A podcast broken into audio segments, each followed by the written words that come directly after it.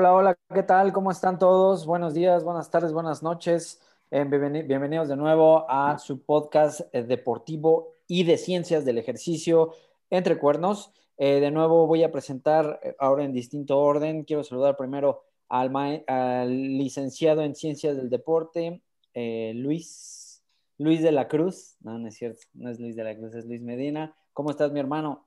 ¿Qué tal, Eder? ¿Cómo estás? ¿Cómo están todos los que nos están escuchando? Aquí una vez más, triste, mano, triste porque ya se acabaron los Juegos Olímpicos, pero pues vienen otras cosas. Ya se acabaron los Juegos Olímpicos. Viene la NFL, perros, la NFL. No, hombre, vienen los Juegos Paralímpicos y vienen los Juegos de invierno. No se acabó el año, no se acabó el año. ¿Cómo estás, Tosco, maestro en ciencias del deporte? ¿Qué tal, hermano? Bien, gente, saludos, saludos. preparen su cafecito, endulcen su cafecito si les gusta con azúcar, tírenlo a la basura destapen de su chela, abran su agüita y escúchenos aquí las estupideces que tenemos que decir. Y por último, tengo, por último y no menos importante, tengo aquí abajo de mi pantalla al Sensei Rino D. ¿Qué pasó, hermano? Oye, ¿por qué siempre estoy debajo de tu pantalla? Creo que todos y tú siempre estás abajo de mi pantalla. Pues así pasa, así es, así es un... Pero bueno, aquí estamos una vez más en el eh, Entre Cuernos. Estamos a punto de hablar de lo que fue Juegos Olímpicos, ¿no? Así es, mi hermano. Pero bueno, este, tenemos algunos temas pendientes. De hecho, me entusiasma mucho que las personas me dicen, oye, ¿por qué no hablaron de esto? ¿Por qué no hablaron de lo otro? Este, sí tienen razón y qué bueno que lo hacen para recordarnos. Tenemos temas pendientes, entre ellos algo que no hablamos que fue ya, que es un tema muy añejo y me gustaría que abordemos sobre todo perspectivas rápido. ¿Qué opinan de lo que pasó con las softbolistas que fueron ahí este, denunciadas por, por la competidora de box, igual mexicana, eh, en un Twitter y las acusó de que tiraron sus uniformes a la basura? Dylan. Pues la verdad es que estuvo un poco controversial mientras estuvo pasando todo eso, porque al principio, así como tú lo dices, fue una denuncia de las mexicanas boxeadoras que estaban participando en los Juegos Olímpicos de no, estamos muy tristes porque vean, todo el equipo de softball dejó los, uniformes aquí tirados en la basura, en bolsas de plástico, aparte de que se llevaron cosas y demás, ¿no? Entonces, pues ya sabes que todo el mundo empezó a hacer eh, notas y notas en redes sociales y a tirar hate y demás, mientras que todavía no se aclaraban los sucesos y después, no sé si te acuerdas que te enseñé un video del presidente de la Federación de Softball, ¿no? Que muy pues como muy... ¿era, el presidente o el head coach? No, es el presidente. Y el presidente, el presidente de la federación fue el que dijo, o sea, muy como altaneramente de... Muy madrista. En este, en este podcast somos este, madrista. Y tiró, dijo, o sea, teníamos nueve, nueve, ¿qué? Nueve uniformes, ¿no? Teníamos los uniformes rojos, los uniformes verdes y los uniformes blancos. Aparte teníamos caretas, teníamos equipo de más, teníamos esto, esto, esto y otro. Obviamente pues, no nos cabía y lo que hicimos fue tirarlo a la basura. Eso fue lo que dijo el presidente de la federación y después una que otra jugadora de softball fue así como, a ver, a ver, tranquilos todos, o sea, acabamos de tener ahí una participación olímpica por primera vez. Eh, no por primera vez, ya habíamos participado en softball, ¿eh? O sea, por primera vez ganamos cuarto. Este, y pues, mientras que unas chicas del equipo se estaban defendiendo, el presidente de la federación estaba diciendo, sí, los tiramos a la basura porque no nos iban a pagar el, sobrecupo, y el presidente de eh, este... El COM, el COM. Ajá, el presidente del COM fue como, oye, a ver, si nos hubieran dicho que tenían sobre equipaje, nosotros se lo hubiéramos pagado, entonces fue toda una cagazón, ¿no? Entonces, eso fue lo que pasó. ¿Tú qué opinas, Luis? Híjole, este, igual, como dice Di, fue un, fue un cagazón. Algo, algo que, que fue una, un, un, un, partiente siempre en estos Juegos Olímpicos fue que la información te llegaba antes por todo este rollo de redes sociales, por todo este rollo de múltiples este, medios de información, antes y a medias. Entonces, de repente sí, o sea, yo estaba justo como decía Di con esta parte de, ok, eh, indignación. Luego estas atletas salen, dicen, es que no nos dejaron eh, llevar más que una maleta. Bueno, va, escogieron dos pares de uniforme en vez de tres pares de uniforme. Luego sale con, bueno, luego sale eh, un, este, anunciante del Comité Olímpico y dice, nosotros llevamos un, un, montón de gente que paga todo eso, todo el, extra equipaje. Entonces, ya uno no sabe, ellas hasta ayer todavía seguían diciendo, no podíamos llevar más, una, más de una maleta y tal fue la cosa que dos de ellas ya renunciaron a ser parte del seleccionado nacional. O sea, dijeron, ok, esto es, es, es, demasiado, eh, disculpen. una dijo, la cagamos, una dijo, la cagamos. Ah, exacto, dijo, disculpen, o sea, sí la cagamos, pero solo llevamos una maleta. O sea, su disculpa es, disculpen que no pudimos pensar antes como donar el uniforme, como regalarlo a un voluntario, como rifarlo. O sea, ese, ese es su disculpe, no es, ah, yo quería tirarlo. Solo fue en la rapidez del momento, pues se nos hizo fácil. Y ya, se bajaron de softball. Era la pitcher y no me acuerdo cuál otra. Está Otul, Daniel Otul, y, y se me olvidó ahorita la otra. Este, pero bueno, a ver qué repercusiones tiene para el softball mexicano en ese sentido. Pues en primer lugar, el siguiente Juegos Olímpicos no hay softball ni béisbol. Ah. Los quitaron. Y también quitaron al karate. Para tristeza de. Cierto. Sí, es cierto. Tan bonito. Pero, el breakdance pero dejaron y, dejaron y, dejaron taekwondo, que es aburridísimo. Aburrido, eso sí es malo para todos. Pues sí, como, como dice Luis, la verdad es que mi perspectiva es, ok, a ver, no, por mucha prisa que lleves, ¿sabes? No hay manera de, o sea, no hay pretexto para tirar un uniforme a la basura, ¿sabes? O sea, sí se pudieron llevar colchas, sí se pudieron llevar ahí como souvenirs, pero no pudieron llevarse uniforme. Ok, voy de acuerdo. Si es una federación tan rica, porque lo que argumentó el, este señor que dice Dylan, es que, es que les dieron tres uniformes de cada color, o sea, cada atleta tenía nueve uniformes. Entonces, si tienen tan, eh, una capacidad para poder tener para poder tener esta, mm, eh, para poder eh, proveerlos de tantos uniformes, pues entonces, pues también, pues ¿por qué no les dijeron, oye, pues sí, ahí te va lo de la, lo, de o que lo manden por paquetería? O sea, creo que había demasiadas, demasiadas alternativas, o sea, podían enviarlo por paquetería, podían ir y regalárselo al, al comité mexicano así de, güey, no me lo voy a poder llevar, por favor, toma, toma todo esto y si quieres regálalo o lo dejas ahí en, en, la recámara para que la gente que se encarga de la limpieza se lo lleve, o, o, o sea, e, e, en, en, en, en, esos eventos se da mucho el intercambio, es, o sea, la neta es que nadie les iba a decir a, les iba a decir no a, ten tres jerseys, uno de cada color por tu gorra, ¿sabes? O sea, sí había manera de intercambiarlo y sí había manera de hacerlo. Tal vez por las prisas o lo que sea, lo que supe fue que se, se disculparon algunas y otras renunciaron. Entonces, pues tal vez por ahí ya sabemos quiénes fueron las que sí lo tiraron y quiénes fueron las que no. Yo a raíz de, este, de esta situación empecé a seguir algunas en TikTok y en Instagram y muchas sí dijeron, miren, aquí está mi uniforme, este, están todos, sí me ocupo en la maleta, eh, ahora sí como que, como que lavándose las manos y diciendo yo, yo no fui, este, y pues no sé, a mí me deja mucho que pensar estas que renunciaron y que dijeron que ya no iban a participar. Yo creo que es un problema de fondo. Yo creo que en primer lugar existe una no pertenencia por parte de estas jugadoras porque el 90 y feria por ciento del equipo es gringo, es pocho. Claro. Y no les pesa la bandera. Desde mi perspectiva y viendo y yendo, habiendo ido a varios juegos de estos panamericanos, centroamericanos, olímpicos, eh, hay un fenómeno muy grande. En primer lugar, los, los uniformes no se los da la Federación de Softball. El kit de uniformes te lo da el Comité Olímpico Mexicano y tiene nueve porque son tres fans. O sea, tú no puedes, es muy, sencillo, banda. Ustedes no se pueden poner en la villa otra cosa que no sean los uniformes de su país, porque está muy penado por Juegos Olímpicos. Juegos Olímpicos pretenden mantener una línea de sponsorship sin sponsorship puro, ¿no? Si se fijan, los, los, los logos de los uniformes están limitados en el espacio, no pueden tener aquí Puma grandote o, o, o Ace, no, no, no pueden, o sea, está muy reglamentado. Incluso, ropa? Incluso, perdón que te interrumpa rapidísimo, incluso atletas patrocinados, llámese, por ejemplo, el, el marido de Luis, este, ¿cómo se llama? Este, de Graci o Johan Blake, que los dos, cada uno está patrocinado por, por Adidas y por Puma, tuvieron que usar el uniforme que la federación, que su federación les dio. ¿Solo pueden utilizar sus zapatos? De, la marca que los patrocinan, porque obviamente son su herramienta para correr, pero tienen que tener características especiales, es decir, no pueden utilizar zapatos demasiado llamativos hacia enfocados hacia la marca, o sea, eso ya lo reglamentaron hace varios juegos. Bueno, entonces, les dan nuevos uniformes porque en tu estancia tienes que usar la bendita ropa que te dio tu delegación. Entonces, tienes mucho, mucho material, porque lo sudas, porque entrenas, porque te desplazas, porque lo ensucias, ¿no? Entonces, tienen tres pants, tres juegos de shorts, tres juegos, y en este caso pues, son nueve uniformes porque también les dieron tres juegos de, de, uniforme de competencia, ¿no? tres casacas blancas, tres casacas rojas y tres casacas verdes para jugar softball.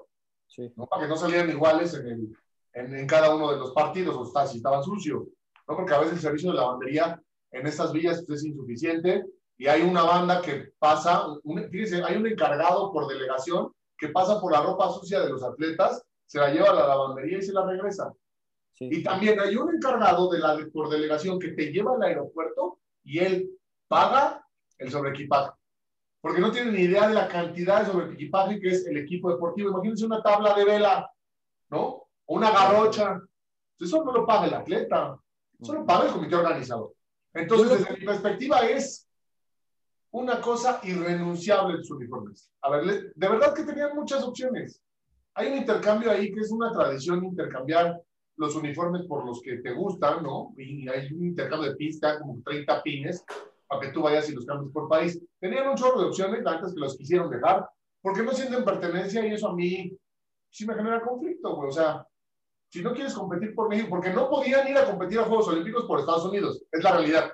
No daban el ancho para ser atletas de otro país.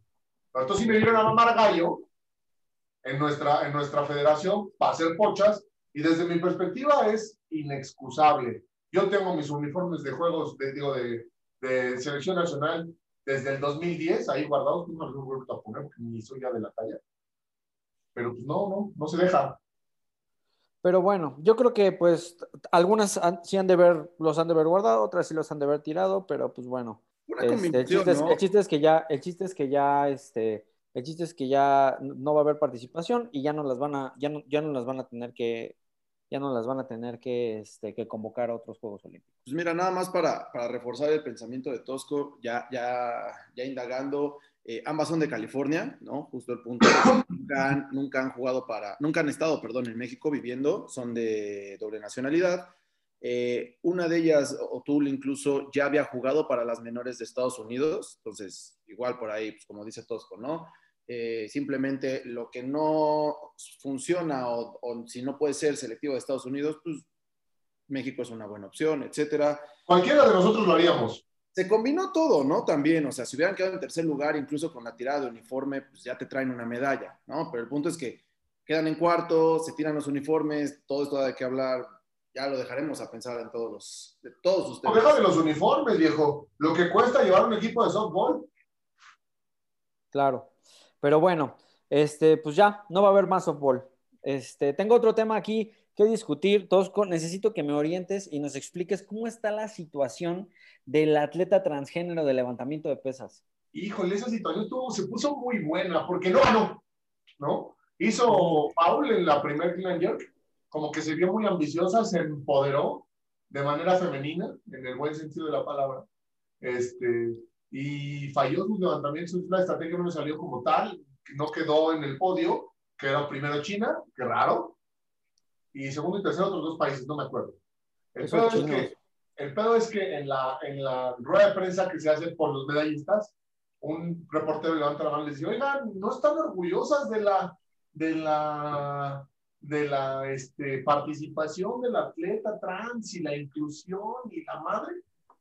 Y las tres en silencio, 30, segundos De, 30 segundos de silencio y un ambiente así que poder cortar con un cuchillo. Y después al tercer lugar dice, sí, gracias. No dijeron nada. No dijeron nada, güey. Es un statement muy poderoso porque realmente, pues, o sea, si ves la, la, la, esta islandesa en el podio de la Copa del Mundo que ganó, ¿no? Las otras dos viejas se ven jodidas, güey, o sea, es como de, ah, güey, o sea, no, no mames, ¿no? También lo mismo, la misma situación, el mismo descontento ha pasado con esta, esta chica de, de, de, de que es, que es un troll, güey. Es, un tercio más grande que todas las demás jugadoras y pesa 30 kilos más, es es una estrellota.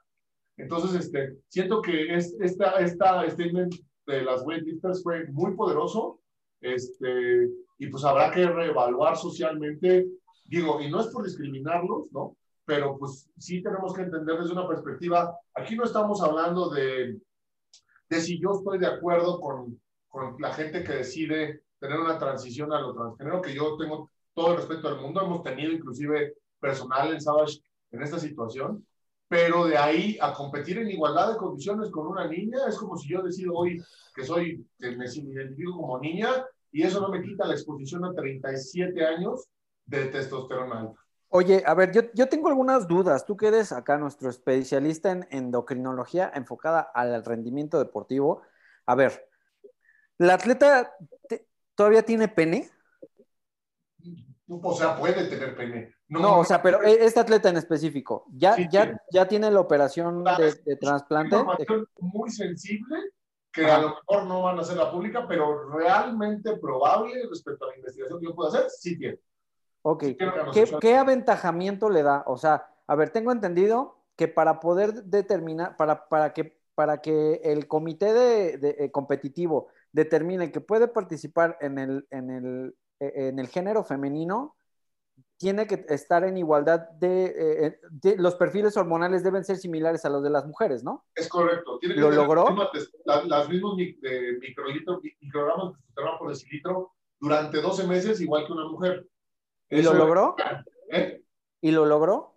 Sí, pues si no me lo hubieran dejado competir. Estaría ahí, claro. Entonces, entonces, ¿cuál es la, o sea, si ya, si endocrinológicamente, que es como de las cosas más, de las cosas que más, que más influyen al rendimiento atlético, ya están en igualdad de condiciones que las demás mujeres, ¿por qué, por qué estarían en, esa desigualdad? ¿Por, qué Híjole, por un montón de cosas densidad ósea, o sea, imagínate que ella solo no ha estado expuesta a, la testosterona un año de su vida. Ah, ok. Digamos que tiene 27, 30 años, ¿no? Vamos a poner un número, 30 años. No, o sea, se, sometió, se sometió a la terapia de reemplazo hormonal. Un año. Un año, ok. Un año no tiene niveles de testosterona de vato, por ponerlo muy polarizado, ¿no? Un, año, ok. Pero, pero, durante, pero durante 30 años de su vida tuvo todos los beneficios de, de, de, los niveles de testosterona de un hombre. Eso, eso, quiere decir que tiene mayor receptores androgénicos en su masa muscular, mayor densidad ósea, mayor capacidad pulmonar, mayor capacidad de síntesis de eritrocitos, güey. Mayor, mayor, no, o sea, son un chorro de, de, de, cosas en contra de una niña. O sea, alguien que no estuvo expuesto desde el día uno de su vida a la producción de testosterona de dos testículos. Claro. fisiológicamente sigue siendo un hombre, a pesar de que 12 años estuvo stop, ¿no? Hormonalmente, como un hombre. Sigue siendo, sigue teniendo esas, esas ventajas fisiológicas y entonces precisamente, a pesar de que 12 años, yo quiero entender que a pesar de que 12, 12 meses, perdón, 12 meses de, de su trabajo tuvo esa, ese stop hormonal, tiene esas ventajas de poder generar más masa muscular, de poder generar más fuerza y de poder tener menos riesgo de lesión ante el entrenamiento de mayor intensidad.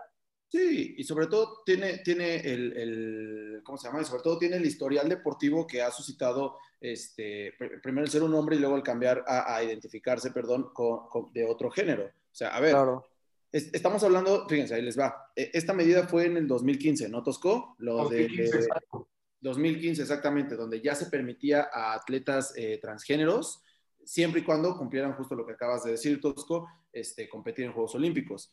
Claro. Esta persona en el 2013 ya había competido como hombre en alto rendimiento. como hombre, sí. Ajá, entonces ya llevaba un proceso de años, años, años, años, años. Claro. Después todavía para calificar, 2016, 2019, empezó a ganar campeonatos. Eh, evidentemente ya había eh, habido quejas, pero pasa nada, ¿no? Sigue siendo un atleta para un país. O sea, el país, la federación quizá no va a decir nada porque, número uno, está en el reglamento y número dos, es una posibilidad de, de un lugar o de una medalla, ¿no? Etcétera. Claro. Entonces, o sea, para que la gente lo entienda, no sé, sobre todo porque algunos de nuestros radioescuchas son, son, son gente que nos sigue, son gente de, de Lava donde vamos. Imagínense que yo me someto a este tratamiento. Soy un güey que carga 275 kilos en, en deadlift.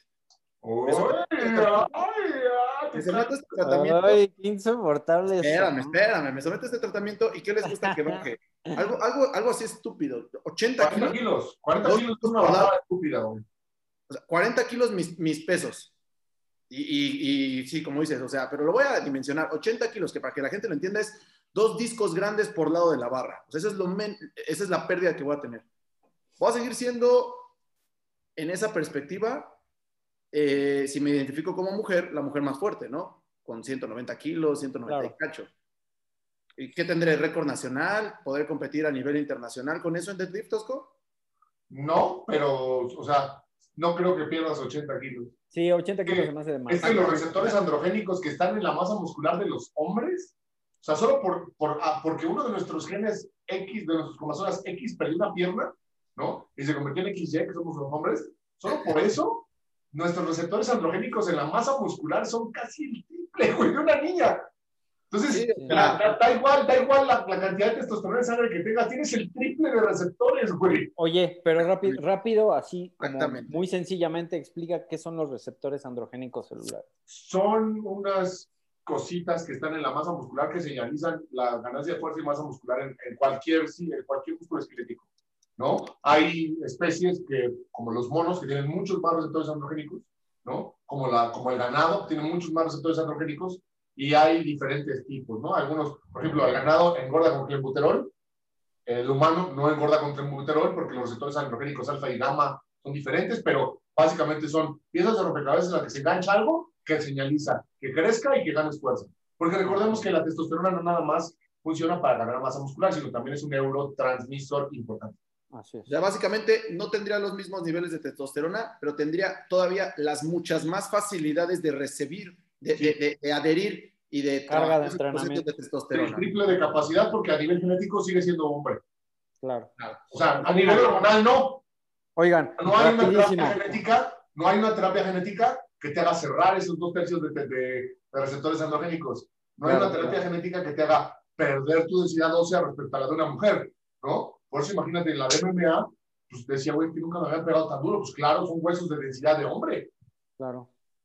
Oigan, rapidísimo, rapidísimo y sin pelos en la lengua. ¿Qué opinan? O sea, ¿está bien, está mal? ¿Qué, juicio le dan a que esta atleta transgénero esté participando eh, con mujeres eh, ya con este contexto, Dylan?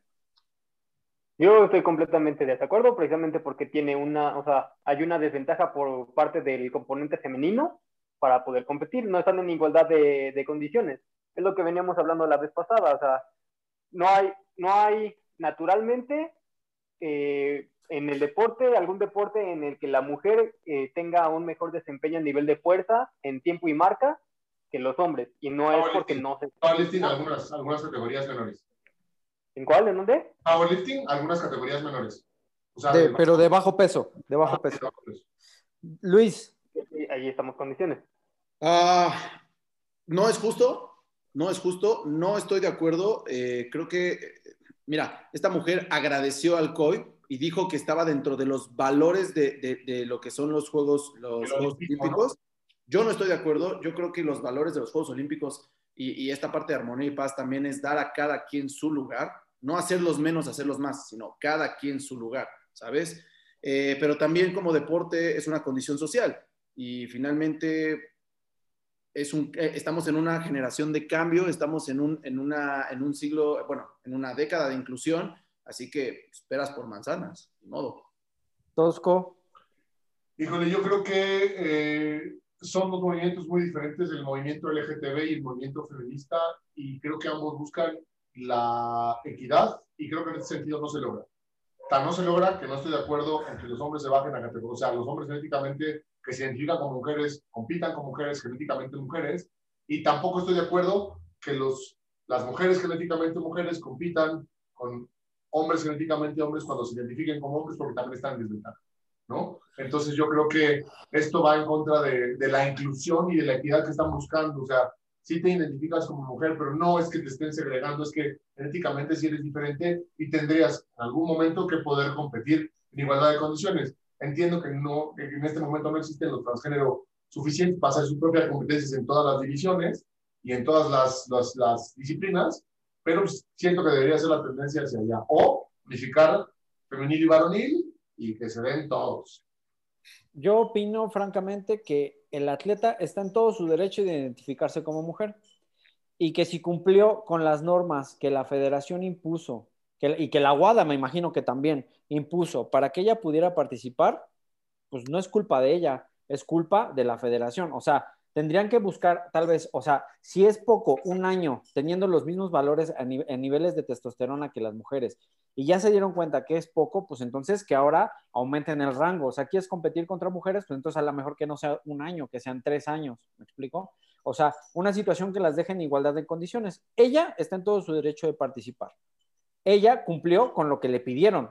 Ella, pues técnicamente, si la federación y el comité organizador le, pidieron dar tres marometas y, rezar cuatro padres nuestros y, los, y lo hizo al final, pues ya están, eh, eh, ya se ganó su, ya se, ganó, su derecho de participar, ¿no? O sea, ella, no es culpa de ella, es culpa del que agarró y dijo y, tomó el criterio de decir, ah, un año, un año con, los mismos niveles de testosterona. Esa persona o esas personas que hicieron son los que la, son los que la cagaron. Y yo creo que sí lo hicieron como en una situación de refrendar o de honrar un poco todo este movimiento feminista y de igualdad. Yo también siento que hubo mucha presión social. Claro, hubo mucha presión social, sin embargo, pues sí, es evidente que no. Que, no está parejo, pues. Que no está parejo. Pero bueno, ya, ya, no ganó, ya veremos qué pase más adelante. Este, y pues, y pues eh, esperemos que pues, sigan ajustándolo. O sea, al final tienen que seguirlo ajustando porque no va a ser el último caso. O sea, va, va, a seguir habiendo casos y tienen que seguir ajustando esta situación para que realmente la situación de competencia esté igualitaria, ¿no? Pero bueno, este, siguiente tema, eh, eh, Eliud Kipchoge, ¿cómo lo viste tú, este, este, Luis, especialista, y Dylan, especialistas en larga distancia, atletismo y técnica de carrera? A ver, yo a forma, a forma práctica, porque creo que sobre todo a Dylan le va a interesar en, esta parte del, del, maratón en particular, pero impresionante que, ok, no rompió récords, este, impresionante la facilidad con la que ganó, Cabrón. voy a decir así, no, no demerito a nadie, pero la facilidad con la que ganó fue impresionante. Y, e impresionante cómo parecía que no le hacía mella el, el, el ambiente, la, la, el calor, la humedad. O sea, Nada. 20, 20 kilómetros antes iba con Don Nacimiento, un brasileño bastante bueno. Y, ese, y, los keniatas. Caput. Sí, claro, pero, pero Don Nacimiento, Calambres y Bay, se dio de baja y era el segundo lugar. De hecho, está cagado porque pasan una toma donde él, Kepchoge y Don Nacimiento chocan puños. Ah, sí, cierto. Y el maratón, como diciéndole, ah, me quieres rebasar, ¿ah? date. Vamos bien. Date, y, y bye. Bye, Don Nacimiento. Kipchoge de repente dijo, ok, Don Nacimiento. Don Nacimiento, idiota. Pero bueno, hizo, hice lo mío, me voy rápido, eh, no la voy a cagar, no me voy a acelerar, esto está medio feo el clima y pues ya, un horito. La verdad es que yo vi a Kipchoge, digo, conociendo absolutamente casi nada de atletismo, el güey iba como una molera, así como de, güey, vengo aquí a, a echar el coto, güey, ¿cómo está la foto? Ahí se ven buenísimo, ni récord necesito. Oye, Dylan, técnicamente, ¿qué, técnicamente, ¿qué pedo, no? Pues la verdad es que, o sea, sí, sí sorprende es como dice Luis, no se batió ningún récord, no, no estuvimos cerca del récord ni siquiera olímpico, no mucho menos del récord mundial que es ah, Tengo duda, duda rápido, Dylan. ¿Su récord de under 2, under 2 horas? No es oficial, no es oficial. ¿Es oficial o no es oficial? No, no, es oficial, ah, oficial porque ok, ok, continúa. Justamente el récord es de dos horas con uno, dos horas con un minuto, y el récord olímpico está por dos horas seis, ¿no? Entonces, pues estábamos lejos porque fue justamente dos horas con ocho minutos y algo segundos. Ajá. Eh, más sorprende son las condiciones climáticas en las que se desempeñó de esa manera, porque ya lo veíamos desde las competencias de vela, en donde las condiciones climáticas estaban duras. Y para quienes no, no hayan estado siguiendo el atletismo, no sé si Luis lo viste en la femenil, en la final femenil de los 10.000 metros, no habían pasado ni dos vueltas y ya alguien había abandonado la prueba en 10 kilómetros, en 25, 27 vueltas este, en la pista, precisamente por estas condiciones de calor, ¿no? Y el maratón femenino, no sé si también lo vieron, pero fue una cosa horrorosa. O sea, se estaban saliendo atletas y atletas y atletas cada 3, cada 8 kilómetros. Eh, a México pues, nos fue relativamente bien porque lo pudimos terminar ante estas condiciones, pero el Kipchoge tiene un mérito bastante grande al poder desempeñarse de esa manera y de esa manera tan técnica eh, durante, pues, básicamente todo el maratón. ¿Cuánto pesa? ¿Tienen el dato de cuánto pesa? 57 kilos.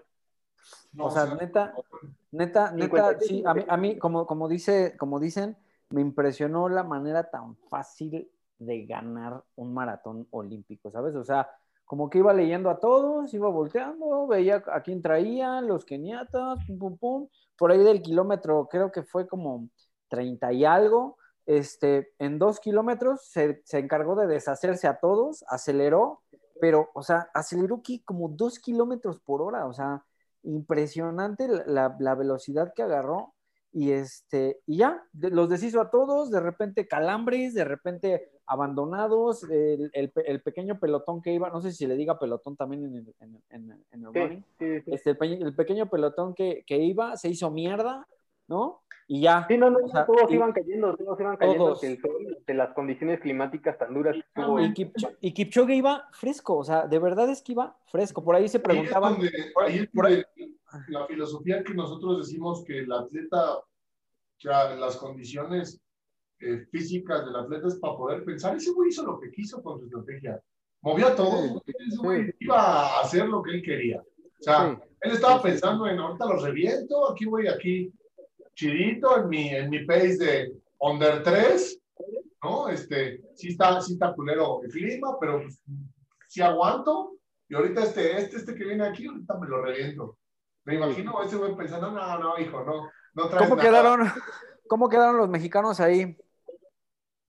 Hijo, eh, quedamos, mal. La verdad es que quedamos 40, mal. 40 y algo, 40 y algo y otro más arriba, ¿no? Creo que quedaron como 20 minutos atrás de, de Kipchoge, que es una eternidad.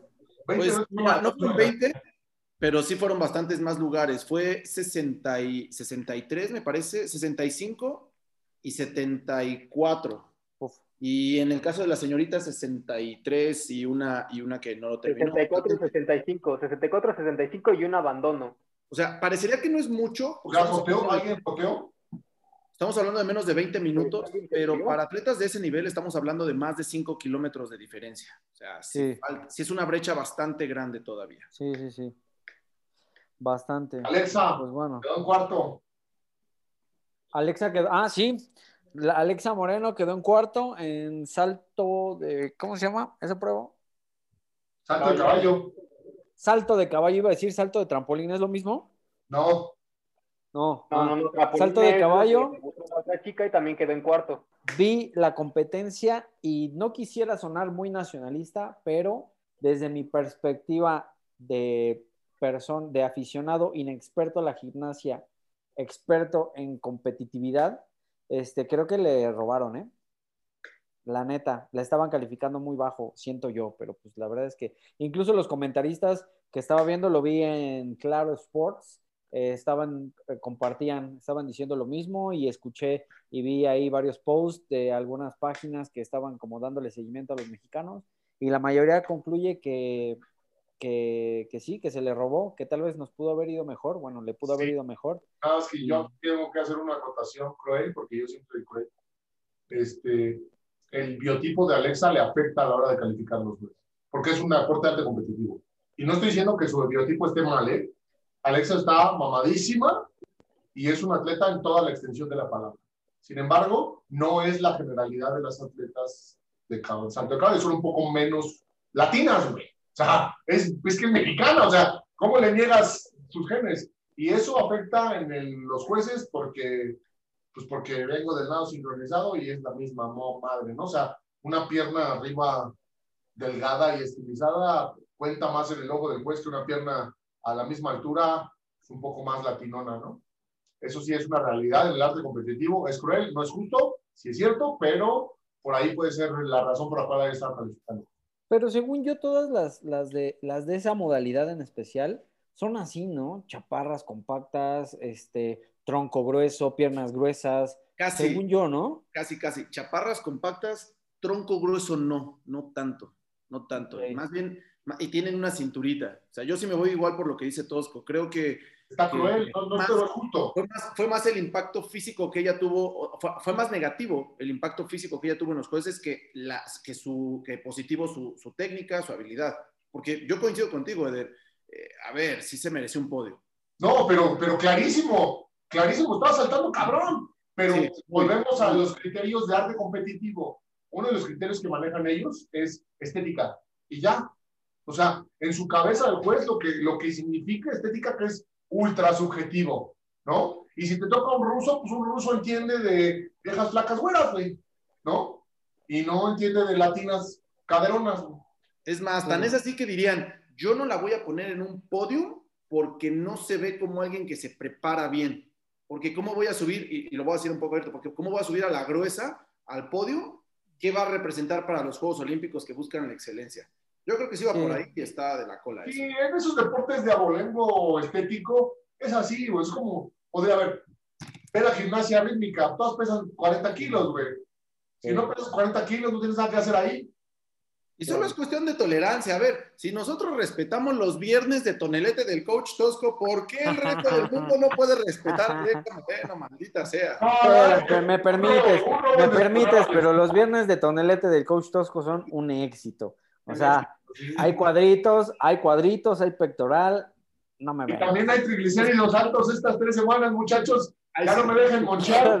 Triglicéridos altos. que- que no te de- Se que no te. Que- Anda, no. En serio, hice un experimento social porque es la mejor manera de decir que me pasé de lanza tres semanas, pero me pasé de lanza tres semanas. Se fueron al carajo mis valores de triglicéridos y colesterol. Tres semanas. Neta banda, no, no lo hagan. No traguen, no traguen porquerías. Tres semanas destruyen sus valores nutricionales.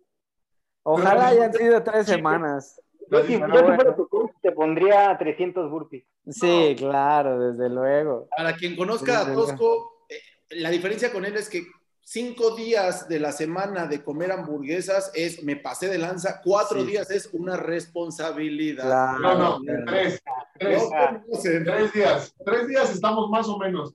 Pero ahora ya mi nutróloga me regañó y ya, ya hoy hice mi pollito con arroz y verduras servidas porque no, sí ya me manché y hoy voy a cambiar, se los juro.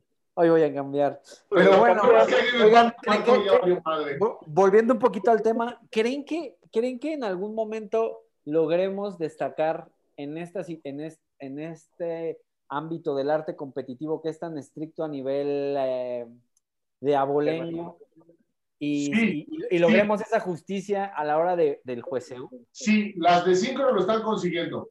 Digo, hasta el ciclo pasado en el equipo y ahora el dueto lo hizo muy bien. Y sí son chicas mexicanas que se ven latinas, pero Sí. que están dentro de los estándares físicos del ojo, pues, cero de, a nivel internacional. O sea, Híjole, no son rudas, güey. Por- Yo ¿Tú no opinas, sé. Luis? No sé, Eder, porque mira, cada vez veo menos, menos Pérez, menos Mendozas y más apellidos excéntricos, o más apellidos que dan, que dan a entender que ella es una mezcla entre lo que era eh, la raza mexicana con, con europeos, con, con estadounidenses, otros latinos. No sé, creo que sí. pero, yo ese creo que- de apreciación sigue siendo muy categórico en esas condiciones. ¿Tú qué Por ejemplo, hablando, hablando con respecto a lo que dice Tosco, ¿no? Que ya cada vez nos estamos acercando más a lo que es como el ojo de obsesión. Entonces, más bien creo que las selecciones o los selectivos están apuntándole a, a perfiles antropométricos que cumplan las estadísticas del jueceo, más allá de, de como lo que dice Eder, ¿no? De que, que la cuenta de ren- rendimiento artístico es por rendimiento y no por perfilación. eso que dice Dylan, eso que fíjense bien, fíjense bien, banda, fíjense bien, eso que dice Dylan es cierto, y- pe- pero desde la perspectiva, o sea, por eso les decimos que neta el deporte es cruel, el deporte es cruel, es discriminativo, eh. Y así te gusta el voleibol y seas muy bueno, si no mides 1.95 eres chaparro, No lo vamos a a lograr. 87 y eres chaparro para el voleibol, y tener el mismo alcance que un güey de 1.95, 3 metros 43 centímetros, y no estás capacitado para jugar voleibol porque estás bajito. Lo mismo para Aunque saltes lo mismo. Aunque saltes lo mismo. Sí, exacto, es lo mismo. Tardas más tiempo en caer al suelo y eso te, Claro. para jugar. Definitivamente. el sistema que están jugando ahora actualmente, ¿no? En, en- en- en deportes de arte competitivo pasa más o menos lo mismo, pero es muy atacado y muy discriminativo. Que la niña tiene que medir tanto, que tiene que tener tal porcentaje, gracias, que así, para que pueda rendir. No, oye, ¿por qué si yo también compito? No, reina, te juzga un juez que le gustan así y lo más aproximado así es lo que se tiene que hacer. ¿Es cruel? Sí. ¿Es discriminativo? Sí. ¿No es justo? Bueno, pues si te tocaron genes de alta, ¿no? Piernotas y tronquito, pues qué chido. Si no te tocaron, existen muchos otros deportes donde realmente podrías destacar. Pero los selectivos se están acercando hacia el prototipo internacional, lo cual desde mi perspectiva está bien. Porque no vamos a cambiar el prototipo internacional. El, problema aquí es que nosotros solamente tenemos un Alexa Moreno, ¿sabes? O sea, no viene, desconozco el, el, el, panorama de la gimnasia en México en un 50%, pero estoy 90% seguro de que no viene nadie atrás de ella, ¿sabes? No, definitivamente no. Si se nos va, si se nos vale, esa es, esa es la situación, que no tenemos de dónde escoger, ¿sabes? O sea, Ruth, Ruth Castillo, Ruth Castillo tiene 30 años, güey. Sí, exacto. Hacer gimnasia rítmica es sí. Sí, claro. Es muy, es muy grande. Entonces, esa es la situación. O sea, si tuviéramos como de dónde escoger y de dónde decir tú sí, tú no, tú sí, tú no, pues dices, órale, va, ¿no? Tenemos una posibilidad. La situación es que, la, situación es que, es que terminando, terminando Alexa, y cuando ella se retire, pues la verdad es que dudo que, o más bien creo que vamos a tardar un tiempo en, en que volvamos a tener otra atleta con ese nivel de representatividad en la gimnasia. Si es que lo logramos y si es que de repente llega una venezolana con las mismas características latinas y llega después una colombiana con las mismas características latinas y entonces hay como una, una camada más grande de atletas con estas características, tal vez creo que se puede empezar a igualar el jueceo. Antes no. Hablando de jueceo, este, Janet Valencia Escoto, la calificada a Juegos Olímpicos por lucha femenil Alta también le robaron la pelea, ¿eh? Qué bueno, qué bueno que mencionas. A ver, vamos a, vamos a empezar a hacer un recuento de estos, de esta última semana. ¿Cómo le fue a, a esta chica, Tosco? Este, perdió en el primer combate, este, pero yo sí vi el combate completo, porque la conocemos, tú también la conoces desde que era morititía, sí. sí, los mocos ahí mal peinada todo el tiempo en el Senado, este, güerilla. Se fue a Estados Unidos, la aceptaron en una universidad. Universidad. Este, y la armó chido, calificó a Juegos Olímpicos, yo creo que tenía grandes posibilidades, no sé si de medalla, porque soy muy ignorante en la, la lucha greco, pero este, sí tenía posibilidades de una buena, de una buena desempeño y realmente me sentí muy brutado porque sí conozco la lucha greco, sí conozco el concepto, fuimos, fuimos, participamos en ese deporte de combate durante bastante tiempo y creo que fueron muy estrictos hacia su lado y muy parecidos hacia el otro lado. Este, una felicitación a Janet Latas que se la dejó cabrón y peleó hasta el último segundo, pero no se alcanzó. Entrando en sentimentalismos, yo la neta voy a decir que me dio mucho gusto verla porque como dices, o sea, sí me dio mucho gusto ver un atleta que pues, veías desde morrilla y que te decía, yo quiero ir a los Juegos Olímpicos, ¿sabes? Ah, justo. Y de repente, y de repente, de repente, la, o sea, la verdad es que pasé por desapercibido, o sea, la, la, la, la conocí, la vi, tuve la oportunidad de trabajar un tiempo con ella ahí eh, intermitentemente, pero jamás, o sea, pero pues, o sea, no, no es una atleta que yo siga y de repente la veo y, y, caigo en cuenta de quién es, porque tú me dijiste, de hecho, hace poquito, y dije, órale, neta, sí es cierto, y, y, la verdad es que me dejó bastante conmovido ver que neta sí logró llegar a unos Juegos Olímpicos, ¿no? Ella se la piel, güey. Ese sí estuvo muy chido. Oye, y, y ahorita que tocaron el tema de Nuria y yo, eh, ¿qué tal les fue? Bien, fue una gran participación. Pasaron a la final. Y aquí el, especialista, que Dylan. Ah, porque déjenme les comento, no les habíamos dicho, pero Dylan es preparador físico de la selección de la Ciudad de México de nado sincronizado. Entonces, experto, por favor, danos tu. Pues experto, experto que digamos no, porque la verdad es que al momento de jueceo no. Ah, no tuyo. Ajá, justamente no, no tengo como esa característica que estamos debatiendo tanto de que, ah, bueno, mira, es que en esta figura, en este elemento... O sea, ¿nos vas a ayudar o no? ¿Eh? Sí puedes, maldición. Sí, sí, eh, la verdad es que tuvimos una buena participación, es decir, llegamos a la final, quedamos en el número 12 con, si no me estoy equivocando, 186 puntos, ¿no? Que, es que ha sido una de las mejores calificaciones que hemos tenido eh, a nivel de dueto este, de natación artística. Y otro de, los, de las cosas remarcables es que le ganamos a Estados Unidos, lo cual no había pasado, ¿no? No habíamos eh, tenido la oportunidad de, de, posicionarnos por arriba de Estados Unidos. Entonces, pues la verdad es que fue una, una buena participación de, natación artística ahí en, en estos Juegos Olímpicos, ya teniendo en cuenta que tuvieron muy poco tiempo de preparación como tal en una alberca, porque pues todos los clubes y centros de acuáticos estaban cerrados hasta creo que enero o noviembre del año pasado. Eso es además inconcebible, o sea, tienes dos, nadadoras, tienes dos nadadoras con, con posibilidad de hacer un buen papel en Juegos Olímpicos y le cierras las albercas un año, o sea, eso no, o sea, eh, tengo la oportunidad, bueno, más bien somos buenos amigos de su preparador físico, Javier Arnaiz, y, y, yo lo sigo también en redes sociales. conocemos a las nadadoras. Y, las conocemos, sí, y, y, las veía entrenando en su casa, o sea, toda su preparación las hicieron en un departamento, en la sala de su departamento, y, y un año estuvieron así, o sea, no es posible que no, haya, no hayan podido haber hecho cierta discriminación para poder seguirse preparando y para poder seguir haciendo este, eh, pues, respetando su plan de entrenamiento y que hayan podido nadar hasta hace poco, se me hace una... Justamente creo que a la hora del el pueblo de México, a la hora de juzgar a los atletas, habla un chorro, pero a la hora de privilegiarlos, como era, este, como era esta necesidad, necesidad entonces no todos iguales, no, porque estamos encerrados, no, espérame, si los vas a juzgar por lo que van a hacer, dales los elementos para que puedan desempeñarse. Siento que ahí sí jugamos mucho con la incongruencia y que sí había maneras de, tan sencillo, federación, págales una casa en Cuernavaca, ocho meses en un Airbnb. Con alberca, claro. claro. Con Albert Sí, seguro. Este, Daniela Glachola, Yule Verdugo, en ciclismo de pista, no lo ah, hicieron tan mal. No lo hicieron tan mal, no fue el resultado que se esperaba, tomando en cuenta que ya habían tenido un mejor desempeño a nivel mundial. Creo que a Daniela que es la que mejor oportunidades tenía. Le afectó mucho no haber, no haber tenido su, arrancadora, que fue Jessica Salazar, del cual ya hablamos un chorro de, un chorro de tiempo. Sin embargo, la verdad es que les fue bastante bien en, el, en la velocidad individual. Se rompieron un chorro de, récords mundiales y olímpicos. Me dejó sorprendido porque era uno tras otro, tras otro, tras otro. Es que Japón era una pistota, pistota.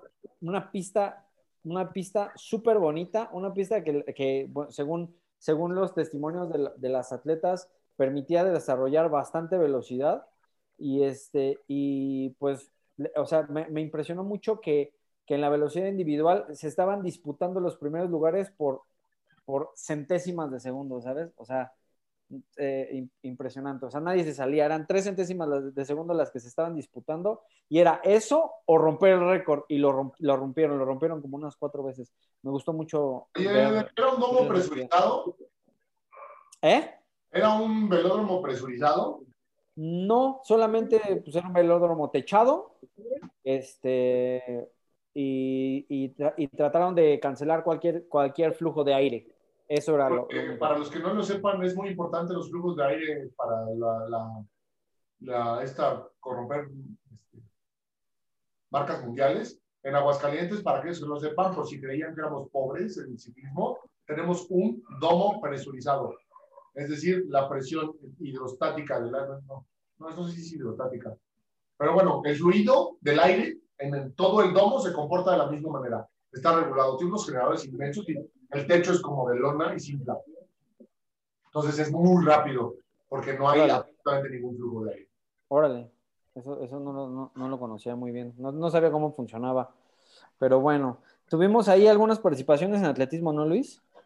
Sí, sí, sobre todo la parte de marcha, por ahí, este, bueno, aparte de lo que ya hablamos ahorita en el caso los... Que no quedó tan mal, ¿no? No quedó tan mal el mexicano. No quedó tan mal, quedó en... La mexicana. Eh, ambos.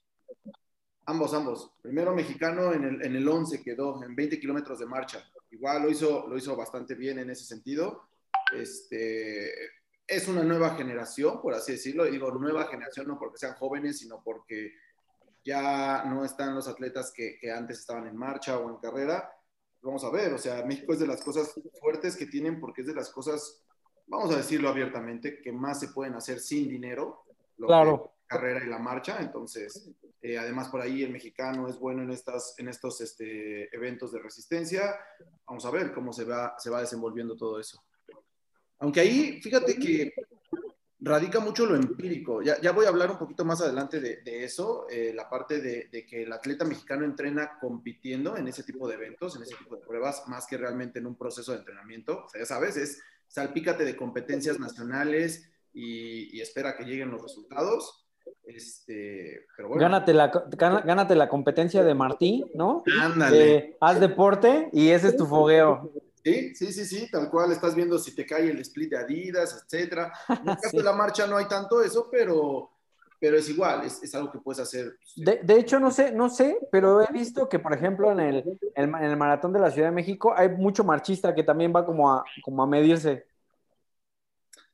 Eso sí ya lo había escuchado, no le había puesto la verdad tanta atención, pero eso que dices es, es interesante porque a fin de cuentas tiene lógica, ¿no? ¿En qué otro momento pueden tener ese espacio de 20, 30, 40 kilómetros para foguearse un poquito eh, y que no se le crucen carros y que pues, cualquier cosa? Ah, es interesante ese dato. Pero bueno, oye, el, lanzador, ¿cómo se llama? Diego. Diego del Real. Diego del Real, quedó décimo, ¿no? Quedó décimo de su hit, quinceavo general, este, y bye. Esa fue su participación. Su objetivo era clasificar a la final. a híjole, era, es un tipo, mira, yo lo conozco, eh, lo vi en una competencia donde, donde apabulló a todos los demás lanzadores en un Monsac, que fue ahí en el Politécnico. Este, y, el tipo es un tipo enorme para un mexicano. O sea, es, un poquito más alto que Tosco, eh, se ve más, más, más fornido de los hombros, porque el, el, cuate tiene que ser un dorito para poder lanzar básicamente en, esas, en esa modalidad pero aún así estamos hablando de un mexicano contra unos europeos. Estamos hablando de gente eh, que se acerca a los dos metros. Vikingos. Exactamente, vikingos, esa es la palabra. Nórdicos, puros nórdicos. Y, la verdad es que Diego del Real es un excelente atleta. Que, y, lo mismo que con Alexa, no viene nadie atrás de él. O sea, claro. lo hizo muy bien. Yo creo, yo espero que lo veamos en otros Juegos Olímpicos más, en otro ciclo olímpico. Y para de contar, ¿eh? no se ve que venga alguien más a digamos, tomar su legado. Pero el, este, el, el atletismo de lanzamientos es longevo, ¿no? Sí. ¿Crees? Yo siento que, los, que, que, hay demasiado estrés mecánico. Siento que a nivel de cuerpos socios, siento que se han de acabar rápido, ¿no? Como todos los deportes neuromusculares. Pues eso no, o sea, creo que no, porque una lanzadora, no me acuerdo cuántos años tenía, pero tenía, creo, eh, por ahí de los 33 a 37, la campeona olímpica de lanzamiento tanto de bala como la de martillo ya estaban grandes y tenían ya, de hecho una, una medallista de bronce tenía creo cinco, cinco ciclos olímpicos. Es que si lo haces bien, duras mucho, o sea, hay más de 40 y feria. Exacto. Bueno, ya, ya a, la actualidad ya los atletas tienen muchos medios para, para poderse cuidar, ¿no? Lo que pasa, ahí, eh, en los lanzamientos de atletismo, los lanzamientos de atletismo más bien están diseñados para ser longevos, justo como dice, eh, longevos, perdón, justo como dicen, porque no es como un lanzamiento de softball, de béisbol, donde importa más la velocidad del lanzamiento que la integridad de la extremidad del atleta, ¿no? Por ejemplo, ese famoso codo del beisbolista que se tiene, la lesión de, de picondinitis, etc. En el lanzamiento, ya sea de bala, de disco, de martillo, se cuida mucho que el lanzamiento, la potencia del lanzamiento no sea para por forzar las articulaciones, sino por las inercias y las fuerzas centrífugas y centrípetas, o sea, las fuerzas que por medio de la aceleración tienen a mantener el cuerpo del atleta en el centro y a sacar lo más que se puede para que sea una especie de latigazo el implemento. Entonces, eh, sumado a eso de que los lanzadores son incluso más descansados que los, que los velocistas. Eso es lo que te iba a decir. Eso es lo que te iba a decir. Mucho, mucho. Claro, un voleibolista, un beisbolista, o sea, el, número de lanzamientos por partido o por set no, no, no se compara para nada. O sea, ¿cuántas veces, ¿cuántas veces lanzan en una competencia martillo o bala o disco? Eh, no, mira, en dos horas lanzarán así bien, bien. En, un día que busquen el, el mejor desempeño, 20 veces. Hay mucha retroalimentación. Claro. Entonces, Y un beisbolista, no, hombre. O sea, los, los, beisbolistas abridores este, juegan hasta cinco entradas. O sea, imagínate cuántos lanzamientos, ¿no? No, y cuántos lanzamientos, ajá, cuántos cientos de lanzamientos hacen por día, ¿no? Justamente. Sí, sí, sí. Entonces, igual, es. es algo... son los jabalineros, justo por esta cadena tan abierta, descontrolada. Los jabalineros por ahí puede, sí, a ver, no es, no es libre de riesgo, sí puede haber algún desgarre, sobre todo en inserción del manguito rotador, sobre todo eh, en los laterales, por ahí dorsales también. Los cerratos se los desgarran. Claro, los cerratos, pero más que por el hecho de que sea algo que acorte su vida atlética en los lanzadores, la verdad es que en México hay muy poca proyección. O sea, para que un lanzador siga siendo lanzador, también tiene que tener fondos, también tiene que viajar, también tiene que eh, llevar a su equipo, como dice Tosco, o sea, cómo te llevas el martillo, cómo te llevas las jabalinas, etcétera. Y no hay, no hay proyección comercial en ese sentido. O sea, Nike, Adidas, Puma no va a, a, patrocinar a un lanzador porque es poco atractivo, no un lanzador nacional, no un lanzador mexicano. ¿Sí me explicó? Claro. O sea, se van a los mejores atletas, pero no hay dentro del país. Caso contrario que, por ejemplo, pasa en un Estados Unidos en, en disciplinas como gimnasia, ¿no? Que, que, todas básicamente son patrocinadas, aunque sea la quinta, la sexta, la séptima. O sea, simplemente terminan siendo mejor emprendedores, terminan sus carreras, se dedican a estudiar y, y bye. Bueno, pues, pues, este, pues así quedó la participación, nuestra participación en estos Juegos Olímpicos. Este, pues no sé, ¿quieren dar alguna, algún veredicto? Híjole, mira, a ver, vamos a, vamos a, dejarlo claro. Y creo que ahora sí Tosco se va, se va a regodear porque, porque ya lo dijo. Cuatro medallas de bronce es menos que lo que se hizo hace cuatro, bueno, cinco años, que eran tres medallas de plata, dos medallas de bronce menos que lo que se hizo en Londres, menos Londres ha sido lo mejor, Londres, Londres estuvo increíble. Los últimos cuatro años hemos tenido alguna de plata. Ya con eso, en el medallero nos ubicamos mejor. Los últimos cuatro ciclos, no los cuatro años. Ya eso, perdón, cuatro ciclos. O sea, hace, desde hace 20 años no se veían unos resultados así. Es más... ¿Ustedes, ustedes qué creen que sea? O sea, ¿qué creen que sea de que íbamos para arriba, para arriba, para arriba? Londres fue nuestro epícope y luego Río y estos, pues un desastre. Yo creo... Pues yo creo, que, yo creo que también tiene que ver con justamente lo que estaba diciendo Luis, ¿no? Que es una nueva generación de atletas. Es decir, muchos de los veteranos, de los atletas veteranos ya no están, o justamente en esta, en esta justa, o ya no quedaron, o es su última participación, y entonces estamos dando apertura a todas estas participaciones que si bien algunas, como los debuts que tuvieron cuartos, quintos, top 10 lugares, ¿no? Son como una, una pequeña luz de esperanza si es que, si es que lo hacemos bien, pero pues es, es precisamente eso, o sea, al menos a nivel de los atletas, ¿no? Eh, es una nueva generación que se está presentando. A nivel de la federación, en los entrenadores y todos los, los demás actores, no, no sabría decirte. Tosco. Yo, pues, yo lo había dicho desde el principio del número uno entre cuernos, no ha augurado una gran participación para nuestro, para nuestro país, justamente porque pues, hemos estado ahí en la parte de administración y tenemos un poquito más de visión periférica en lo que sucede, no solo con los atletas, sino todo el sistema deportivo mexicano. Eh, y sí, o sea, yo veo, yo veo yo creo que podríamos tener esperanza en el mediano plazo. Mediano plazo hablo de dos ciclos olímpicos más, ¿no? Porque hay atletas de camadas nuevas muy buenos, porque hay entrenadores que nunca habían ido a Juegos Olímpicos con atletas de estos que están pisando deportes nuevos, ¿no? Siento que es una transición generacional que le cuesta muchísimo trabajo dar a México, simple y sencillamente porque no tenemos un desarrollo y una atención de talentos buena, ¿no? con un gasto tan estúpido, lo voy a decir tan cual lo pienso, tan estúpido en eventos de Olimpia Nacional antes y ahora de campeonatos con ADE, ¿no?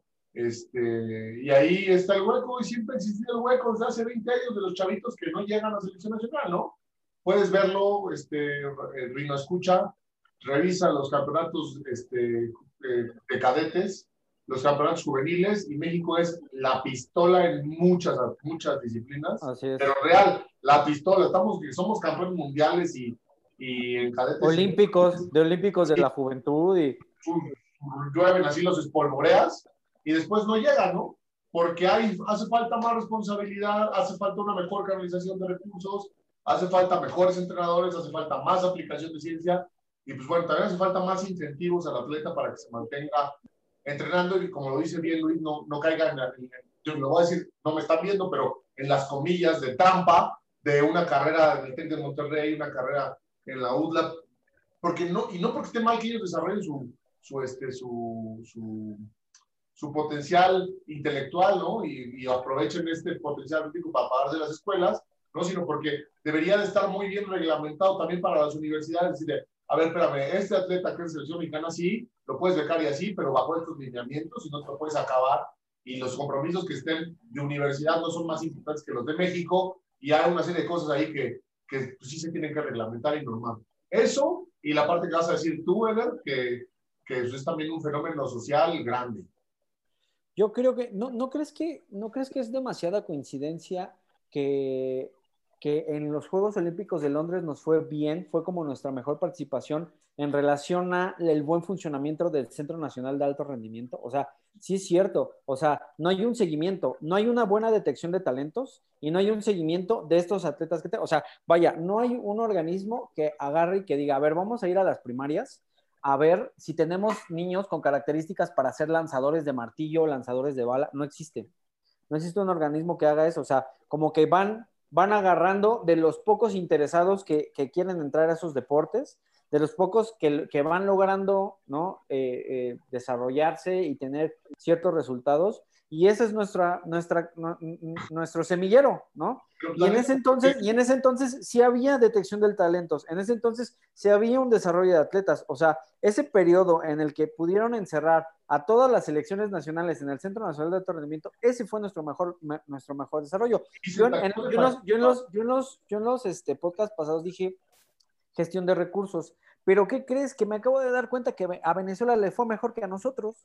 ¿sabes? o sea, porque es un país endeudadísimo y pobre. No, no, endeudadísimo, con una, un problema social este, eh, eh, eh, grandísimo, con ahí una, una revolución, si puedo llamarlo así, civil, sin presidente, en dictadura, este, o sea, son, realmente están en la desgracia. O sea, Venezuela realmente está en la desgracia y les fue mejor que a nosotros. Y sin embargo, y sin embargo, porque he estado allá, porque conozco muy bien el, el, sistema deportivo venezolano, tiene mejor formación de entrenadores y mejor aplicación de las ciencias del deporte individuo por individuo per cápita que México, ¿eh? Diez veces. Diez veces. Hay más universidades, hay más investigación, hay más entrenadores y se aplica más la ciencia desde los chavitos. Ahora, tendríamos que ponernos a plantear una estrategia para detección de talentos en la SEP. Si, si trazáramos una batería sencilla de pruebas que pudieran los profes de educación física bajar, claro. y subir a, a, a, un, este, a un sistema los resultados y de ahí detectar los anómalas sobre la media, güey, tendríamos una base de trabajo absurda. Ese es, ese es y sería relativamente sencillo y barato, ¿eh?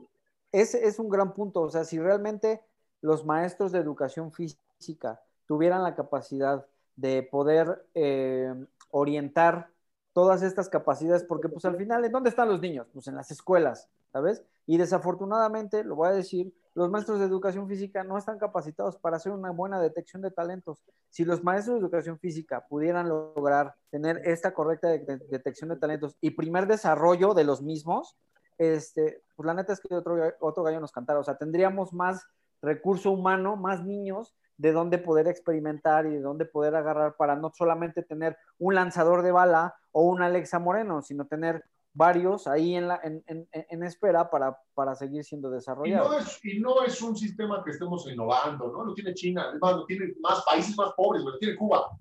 O lo tiene Cuba, que por cierto Cuba también está pobre, también están pasando por un problema civil durísimo y que, y, y que evidentemente les fue muchísimo mejor que a Venezuela y que a nosotros. Jamaica, güey, nos pateó el culo sí. con un deporte.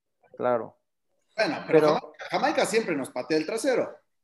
Y además, y además, hay otro tema importantísimo, Exatlón.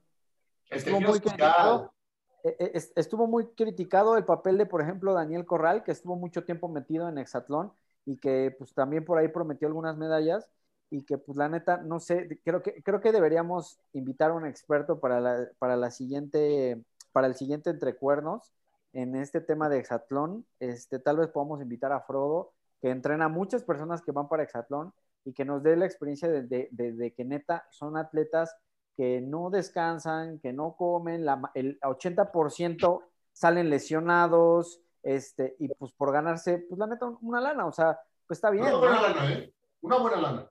Sí, sí, sí, sí, es, un, es, una lana, pero pues que sin embargo siento yo que obstaculiza un poco con el papel de los atletas que deben dar resultados a nivel internacional. No solo obstaculiza un poco, creo que incumples la responsabilidad con tu país de toda la lana que le he invertido a tu preparación y debería estar reglamentado. Desde mi perspectiva, ya saben que yo soy el más, el más tajante en esto. Entras a Exatlón, pierdes todas las becas y todos los privilegios nacionales. Porque entonces estaría claro. Oye, aparte, a ver, a Daniel Corral no le va mal en su beca, viejo. Les prometo que para el siguiente, al siguiente recuerdos, tengo el dato de cuánto ganan los que entraron en Exatlón. Se los prometo, en pesos y centavos. Pero bueno, vamos a, vamos a dejar este tema. ¿Ibas a decir algo, Luis? Sí, rapidísimo, porque ahorita que tocaron los puntos de, respecto al medallero, nada más para sentar rapidísimo. Fíjate, yo creo que no vamos a tener en muchos años, muchos, muchos, muchos años, mejores resultados que los de Londres. No, bueno, en cuatro o cinco ciclos olímpicos. Y te explico por qué. Fíjate, en Londres fue que, fueron de mucho, oro, un oro, tres platas, tres bronces.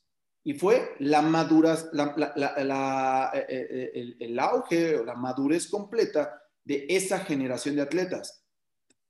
Ahí te va. El oro fue México, selección mexicana de fútbol. Ese fue el oro, por ejemplo. Las platas fueron tres, eh, perdón, de las, de, las, de las siete medallas, tres fueron de, de natación saltos plataforma, trampolín, etcétera. Ya los mismos atletas que siempre. Uno de ellos se acaba de jubilar en estos, en estos Juegos Olímpicos. Tiro con arco, ¿quién creen? Aida Román. Bronce, ¿quién creen? Tiro con arco, Mariana Ávila. El otro bronce, ¿quién creen? Ya no está. María del Rosario Espinosa, taekwondo. y que de hecho perdió ese, o sea, ese fue bronce porque tuvo una final adelantada, porque perdió el pase a la final con la mejor del mundo en ese sentido que fue la, la china esta enorme o japonesa, no me acuerdo. Entonces, ¿qué más hay? O sea, ahorita hay un montón de chavos, hay un montón de cuartos, terceros lugares en México que tienen 20, 21 años. Eh, trampolín, ahorita plataforma, perdón, 10 metros, la chavilla que quedó en cuarto tiene 21 años de edad. Va a ser lo mismo, o sea, van a madurar, esos atletas van a aspirar a más, pero no hay un trasfondo, no hay, no hay nada que los lleve. O sea, una vez más estamos trabajando con estrellas, estamos trabajando con talentos. Te veo eres única en tu especie, te, impulso. pero yo no fomento ni desarrollo talentos. Esa es, esa es, la realidad de México de muchos años. Tal cual. Y ahora, hay que, estar atentos, hay que estar atentos a que las productoras, las televisoras, no vengan a ofrecerles el caramelito a, estos, a estos medallistas. Y ya hablaremos entonces de, de, de pues ya, ya, ya, hablaremos, eh, por, mientras ya se acabó, ya se acabó el tiempo. Vamos a, vamos a darnos la tarea de, de invitar a Frodo a ver si, si, si, si, nos acepta la invitación para poder hablar. Eh, Frodo es un, un, ex colaborador nuestro que entrena a muchas personas que van para Exatlón. Tal vez nos pueda dar un mejor contexto, pero pues bueno, ¿qué les parece si lo dejamos para el que sigue? Ya está. Ya está. Aquí quedó, aquí quedó este, cuídense mucho. Este, síganos dando sus comentarios, nos gusta que nos digan, eh, nos den su retroalimentación y pues cuídense mucho. Y Cuídense los mocos.